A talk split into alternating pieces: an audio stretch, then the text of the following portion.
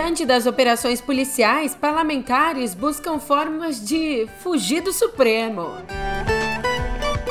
Também por aqui a antecipação do julgamento que pode caçar o mandato de Moro. E a nova pesquisa Datafolha que revela a aprovação do governo Lula.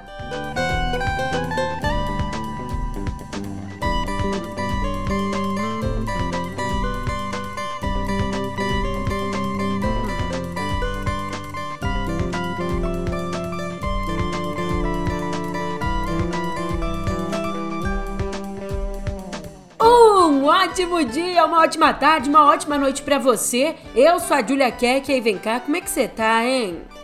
Nessa quinta a gente entra em fevereiro com um bando de medroso nos representando lá no Congresso. Pelo menos eu tô bem representada, né?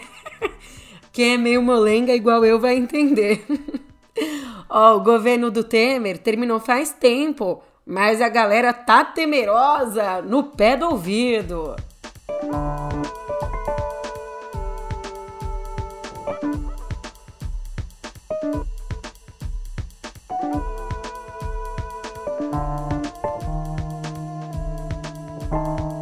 Conta dessas operações da Polícia Federal que estão pipocando com o aval do Supremo, aproveitando essa onda e abusando dos argumentos de que existe perseguição política e que o judiciário manda no Brasil, a oposição articula agora várias pautas que reduzem o poder do STF.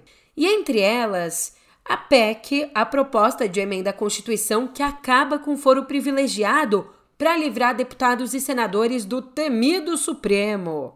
Um caminho aqui seria retomar a PEC do fim do foro privilegiado, que desde 2017 está pronta para votação no plenário da Câmara. Já passou inclusive pela comissão especial sobre o tema, o que pouparia bastante tempo. Para você entender, essa PEC acaba com a prerrogativa de foro privilegiado para quase 40 mil políticos e autoridades que cometerem crime comum. Ou seja, roubo, lavagem de dinheiro, corrupção. E entram aí senadores, deputados, governadores, ministros de Estado e também de tribunais superiores. Só continuariam com essa prerrogativa o presidente da República e o seu vice, também os presidentes e vices da Câmara e do Senado e o presidente do STF. Já crimes relacionados ao mandato dos parlamentares continuariam no STF. Julia, mas eu não entendi. Como é que o fim do foro livraria os parlamentares? É que, caso a PEC seja aprovada, os parlamentares eles passariam a ser julgados pela justiça comum, não pelo STF. E eles querem que isso aconteça rápido. Ontem, numa reunião com o Rodrigo Pacheco, presidente do Congresso e do Senado, os integrantes da oposição pediram uma ajudinha dele na articulação com o presidente da Câmara, o Arthur Lira, para que o projeto seja votado o mais rápido possível.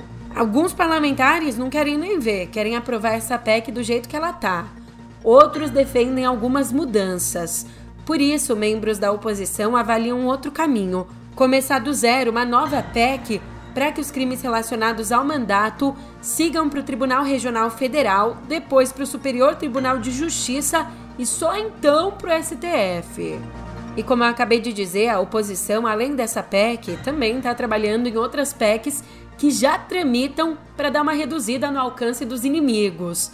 E entenda como inimigos STF e governo Lula. Entre essas outras PECs, a gente tem um projeto que limita o mandato de ministros do Supremo e a proposta do fim da reeleição no Executivo. Duas PECs que tramitam no Senado. Mas o Pacheco está se movimentando nesse jogo. Ele enviou ao STF um ofício solicitando informações sobre o monitoramento ilegal de parlamentares pela chamada ABIN paralela. E no texto, nesse pedido, o Pacheco destaca que os fatos narrados, se confirmados, constituem uma grave violação dos direitos e garantias individuais assegurados pela Constituição e uma afronta às prerrogativas parlamentares, especialmente quanto à garantia de livre exercício do mandato e do sigilo de suas fontes. Olha que, para o novo diretor adjunto da ABIN, o Marco Sepic, Todos os indícios apontam para a existência de fato de uma estrutura paralela na ABIN durante o governo Bolsonaro. O CEPIC, que acabou de chegar, ele assumiu o posto que era do Alessandro Moretti, exonerado agora há pouco.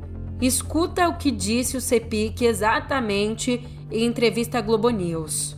A ABIN não tem poderes legais para fazer investigação criminal, não pode interceptar comunicações, não pode fazer condutas que violem a, a, a informação privada dos cidadãos. Ela não monitora pessoas, não bisbilhota a vida das pessoas, não deve fazer isso. Sim. Quando e se isso aconteceu, e é isso que está sendo apurado, é claramente um desvio de função e não pode acontecer. Mas também a separação entre investigação e inteligência, ela tem que ficar mais claramente definida no âmbito das polícias, tem que ficar claramente definida no âmbito do funcionamento dos demais órgãos. Nós temos a Comissão de Controle e Atividade de Inteligência no Brasil. Essa é uma instituição que não existe em muitos outros países ela é muito importante, mas ela tem que ser acompanhada de outros contratos. O que, que tem que ser controlado externamente? Judicialmente, pelos parlamentares e pela sociedade civil. Primeiro, a conformidade legal. Segundo, a jurisdição de cada órgão. O que cada um tem que fazer. Se nós temos 48 órgãos de inteligência no governo federal, isso é muito mais do que tem nos Estados Unidos, é muito mais do que tem em outros países. Nós precisamos também de uma instância que controle o correto, é, a correta jurisdição de cada um desses órgãos. E a terceira coisa que precisa ser controlada é a qualidade dos produtos de informação e conhecimento que são produzidos por estes órgãos para apoiar de fato. Você mencionou o 8 de janeiro. Uhum. Por que, que eu digo que foi uma falha estratégica da inteligência? Porque, é, ao contrário do que acreditava o governo anterior, mandar alertas por WhatsApp não é suficiente para você conseguir antecipar crises da magnitude como a do 8 de janeiro. Então, nós estamos trabalhando também muito fortemente para melhorar a qualidade, com o apoio dos servidores, com o concurso dos servidores, é, a qualidade e o impacto social dos conhecimentos de inteligência que são produzidos. Acho que esse é o grande desafio para 2024.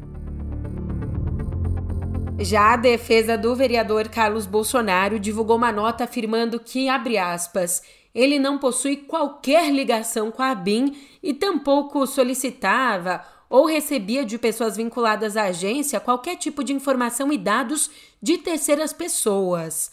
Fecha aspas. É, depois de segunda ele tá pianinho. Foi na segunda que o filho 02 do ex-presidente Jair Bolsonaro foi um dos alvos de uma operação da Polícia Federal que mirou o núcleo político desse suposto uso ilegal de sistemas da agência de inteligência. Mas como diria o cabelinho.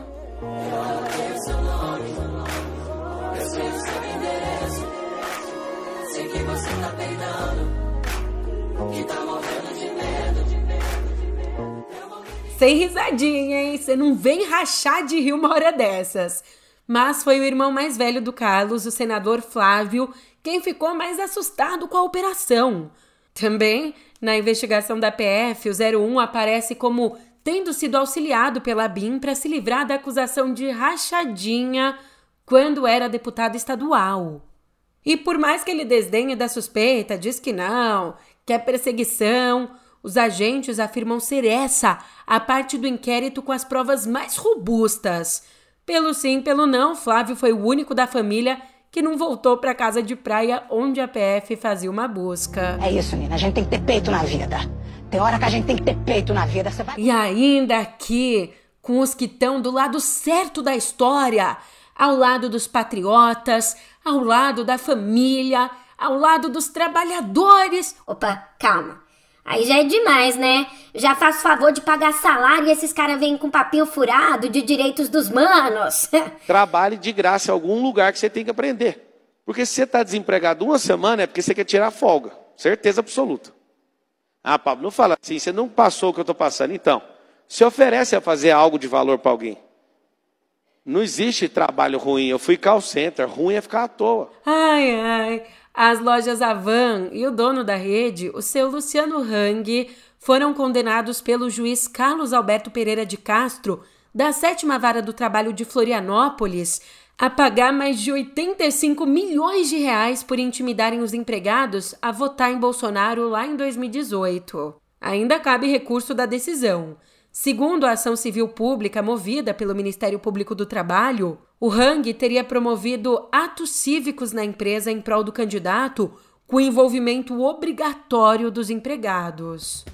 Já o Tribunal Regional Eleitoral do Paraná está com pressa. Antecipou a data prevista para começar o julgamento de duas ações que podem levar à cassação do senador Sérgio Moro. É, na terça, quando o sistema interno abria, ele mostrava que a análise dos processos aconteceria no próximo dia 19.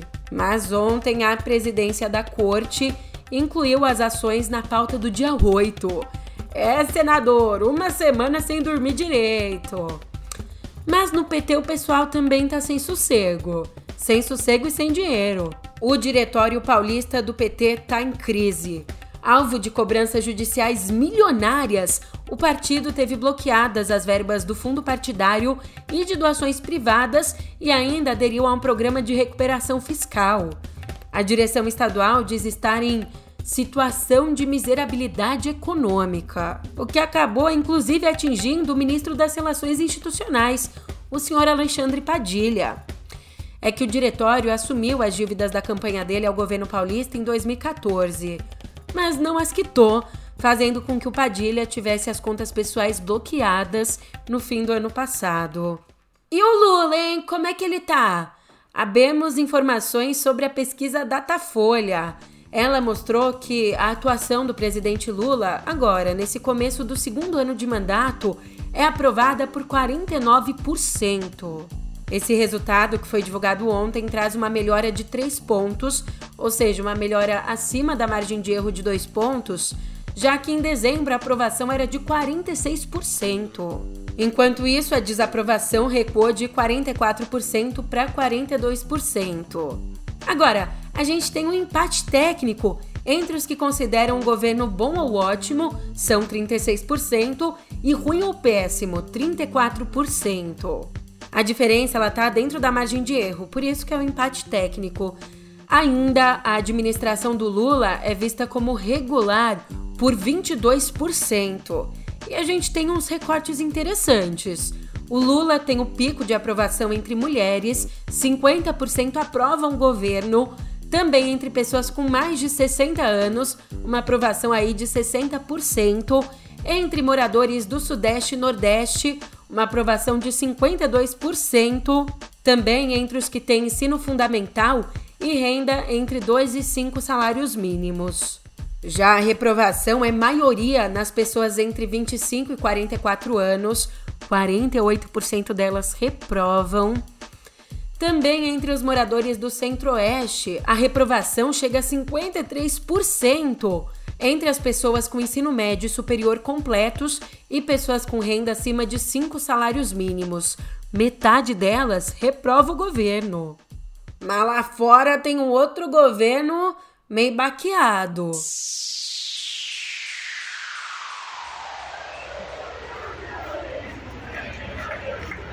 Na Argentina, enquanto deputados e o presidente Javier Milei discutiam detalhes sobre a chamada Lei Ônibus, forças policiais entraram em choque com manifestantes ontem à tarde, em frente ao Congresso Nacional da Argentina para desobstruir a via pública. E tudo isso seguindo ordens do Ministério da Segurança.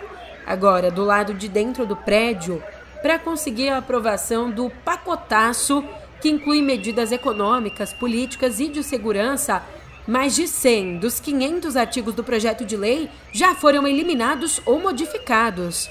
E caso obtenha a maioria necessária, o projeto vai seguir para o Senado, onde vai ser decidido pela aprovação ou não.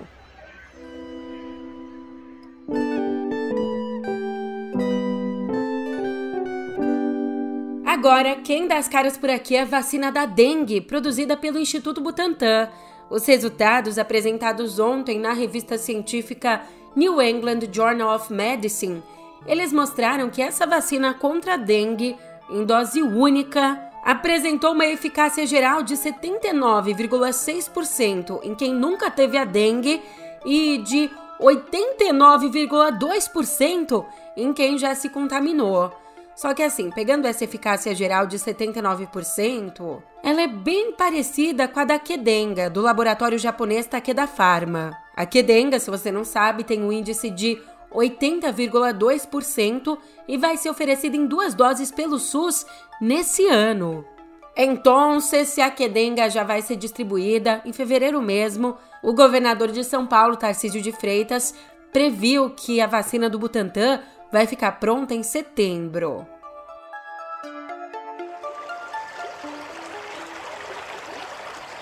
Mas olhando um pouco mais adiante, não tanto assim. Só daqui 16 anos a gente pode enfrentar uma seca sem precedentes. Um estudo da Agência Nacional de Águas e Saneamento Básico revelou que as regiões Norte, Nordeste e parte do Centro-Oeste podem perder até 40% da água disponível para uso até 2040. A agência diz que isso vai acontecer se o mundo, claro, não frear as mudanças climáticas causadas pela emissão de gases do efeito estufa. De acordo com as projeções, o aumento de trechos de rios secos durante o período de estiagem, essa alta pode repetir o cenário que foi encontrado durante a seca histórica na Amazônia no ano passado. Lembra quando o rio secou de verdade? Mas, por outro lado, vamos supor, amanhã a gente muda tudo, tudo dá certo, reduz as emissões de CO2, o planeta não esquenta tanto, mesmo em cenários mais otimistas, os níveis dos rios nessas regiões devem baixar no mínimo 20%.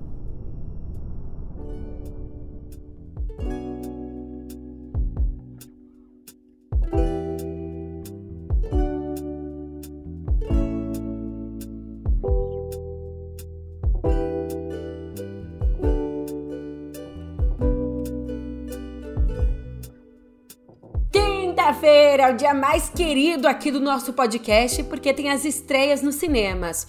Um alívio que a sétima arte proporciona pra gente, nós pobres criaturas. This is Bella. Ba, ba. Bella, this is Mr. McCandles. Hello, Bella. Aliás, Emma Stone já ganhou 14 prêmios, incluindo o Globo de Ouro e o Critics' Choice, e é a favorita ao Oscar de melhor atriz. Só por isso já vale a pena conferir o longa Pobres Criaturas, que estreia hoje aqui no Brasil. Mas tirando isso, tem muito mais coisa. Tell me, where did she come from? I shall. For it is a happy tale. Esse filme, meio romance, meio ficção científica do Yorgos Lanthimos, homenageia o clássico Frankenstein com uma história meio esquisita, uma história que se passa na era vitoriana e acompanha a trajetória de uma mulher que morre e é trazida de volta à vida com cérebro de bebê, exatamente porque esse ressuscitamento ele acontece com a substituição do cérebro morto dela pelo cérebro do filho que ainda não nasceu. E habemos película de terror. Estão dizendo por aí que pode ser um dos melhores do gênero nesse ano. Vamos ver, eu não vi ainda. Mas numa. Co... Depois, se for ruim, você não me xinga, hein? Pelo amor de Deus. Mas numa coprodução Argentina-Estados Unidos, o terror O Mal que Nos Habita, de Demian Runha, traz dois irmãos que precisam lidar com um caso de possessão demoníaca numa pequena comunidade rural argentina. O legal desse filme, não tão legal, né? Mas o legal, o interessante desse filme é que ele não explora aquela sequência clássica de ah, tem uma pessoa, aí uh, essa pessoa é dominada por um demônio. Aí o religioso é acionado, aí esse religioso dá uma penada, mas depois tudo se resolve. Não. Aqui, a solução religiosa é eliminada desde o começo. Deus está morto, as igrejas não existem mais e cabe à galera comum frear esse mal. Mal que não possui só uma pessoa, mas quer tomar conta de toda a humanidade. Estás asustando a minha família. ¡Lo vi con mis propios ojos! ¡Estuve con él! Esto va a ser un infierno.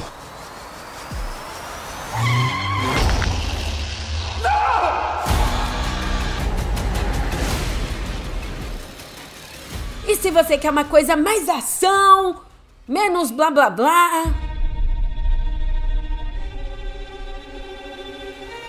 I certainly hope you dance as well as you dress. There's only one way to find out. Tem Argyle, o super espião, onde uma autora de livros de espionagem, uma autora vivida pela Bryce Dallas Howard, vê o mundo das suas histórias invadir sua própria vida, jogando a escritora no centro de uma complexa teia de assassinatos. Pois sabe quem também participa desse longa? A Dua Lipa. E no chorinho das férias, pra criançada, o longa brasileiro Gato Galáctico e o Feitiço do Tempo é o segundo filme estrelado pelo youtuber Ronaldo de Azevedo e Souza, que no filme vive o Rony, que ganha um relógio maluco, ancestral, um relógio mágico e vai parar num vilarejo onde o tempo está congelado e as crianças estão sumindo. E aí cabe a ele e aos amigos usar o relógio para salvar toda a população. Eu sou o Pepe. Qual o seu nome? Rony. Bem-vindo a Cronópolis. Voltando à vida real, meu amor, aqui também várias emoções à flor da pele. A maior empresa na indústria fonográfica mundial, a Universal, anunciou que pretende remover do TikTok todo o catálogo dela, que inclui uns pesos pesados, tá? Beatles, U2, Taylor Swift, Harry Styles. Numa carta aberta, a Universal acusa o TikTok de tentar intimidá-la a aceitar um acordo desvantajoso para o uso das músicas dos seus artistas em vídeo. E por essa ruptura o TikTok não estava esperando. Pior que a Universal, ela saiu grandona. Ela disse que o TikTok é responsável por só 1% do seu faturamento, o que indicaria o quão pouco a rede compensaria artistas e autores. O que, você ganhou? Ai, mamãe, segura 10 mil! Já o TikTok disse que a Universal coloca a própria ganância acima dos interesses dos artistas. Cavalo. Tá bom de bafafá ou você quer outro? Eu tenho outro. Vocês gostaram? E ainda vem mais. Você sabe quando a gente, ai, tá ali de madrugada, aí abre o Mercado Livre, o Enjoei, faz uma compra ali meio impulsiva, sem pensar, estoura o limite do cartão, pensando que só se vive uma vez, e aí no outro dia, meu caramba, a consciência dá uma pesada. Então, aqui a justiça decidiu que se a consciência pesou, não adianta jogar a culpa pro outro, não. Tem que bancar seus BOs. Se banque! Se garanta! Um júri federal do Tribunal de Manhattan decidiu a favor da Sotheby's num processo movido pelo oligarca russo Dmitry Ribolov. Meu Deus. Bololo, ha, ha. Bololo, ha, ha. Bololo, ha, ha. Num processo movido pelo oligarca russo Dmitry Ribolovlev, que acusava a casa de leilões de cometer uma fraude milionária em vendas de arte. Olha, o oligarca diz que a Sotheby's teria conspirado com o negociante de arte suíço Yves Bouvier para fazê-lo pagar preços inflacionados maiores por quatro obras de arte, entre elas Salvator Mundi, aquela pintura que é uma representação de Jesus Cristo atribuída a Leonardo da Vinci. Ela que se tornou a mais cara do mundo. Em resposta, os dois disseram que comprou porque quis. Ah, tadinha. Tadinha, que barra. Ah, que tadinha, minha filha. Não, tô brincando. Os dois, a empresa e o negociante, dizem que agiram dentro da lei.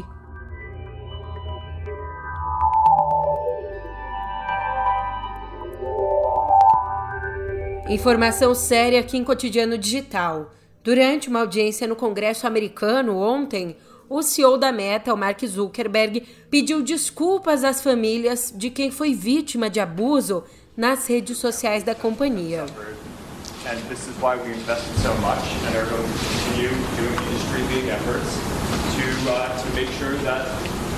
Uh, no one has to go through the types of things that your families have had to suffer. O discurso aconteceu numa sessão que analisou o papel das plataformas na exploração sexual infantil online. E ouviu também executivos do TikTok, X, Discord e Snap. E além dos parlamentares, parentes das vítimas compareceram com cartazes contando as histórias dos seus filhos. O presidente do comitê, Dick Durbin, criticou as companhias, foi bem duro nas críticas por não protegerem os menores, enquanto o senador republicano Lindsey Graham disse a Zuckerberg que ele tinha sangue nas mãos por ter um produto que está matando pessoas. Uh, Mr. Zuckerberg, you and the companies before us, I know you don't mean it to be so, but you have blood on your hands. You have a product. You have a product that's killing people. Em resposta, os executivos disseram que trabalhariam com legisladores, pais e autoridades para proteger os menores.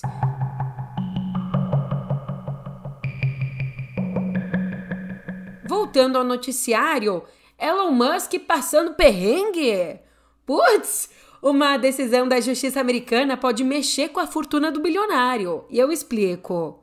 Uma juíza do estado de Delaware anulou um acordo fechado entre a Tesla e o Musk em 2018, um acordo que pagaria 55 bilhões e 800 milhões de dólares a Musk. Só para você imaginar, isso dá mais de 277 bilhões de reais. Esse pagamento, aliás, o maior já registrado na história das corporações, ajudou a tornar Musk o homem mais rico do mundo. Mas depois que um acionista questionou o repasse, a juíza Kathleen McCormick afirmou que o valor acordado não era justo com os demais e o classificou como soma imensurável. Pô, então, para terminar o nosso episódio, Musk, gente, como a gente, não tinha como ser outra música. Obrigada pela companhia e você sabe, eu fico aqui te esperando semana que vem. Um final de semana cheio de ouvir falar de caviar, porque a gente nunca viu nem comeu, né? Você sabe o que é caviar? Nunca vi nem comi, eu só ouço falar. Você sabe o que é caviar? Nunca vi nem comi, eu só ouço falar. Caviar é comida de rico. Curioso fico, só sei que se come. Na mesa de poucos, partura doidado. Mas se olhar pro lado, depara com a fome. Sou mais ovo frito, farofa e torresmo. Pois lá minha casa é o que mais se consome. Por isso, se alguém vier me perguntar o que é caviar, só conheço de nome. Você sabe o que é caviar? Mas você sabe o que é caviar?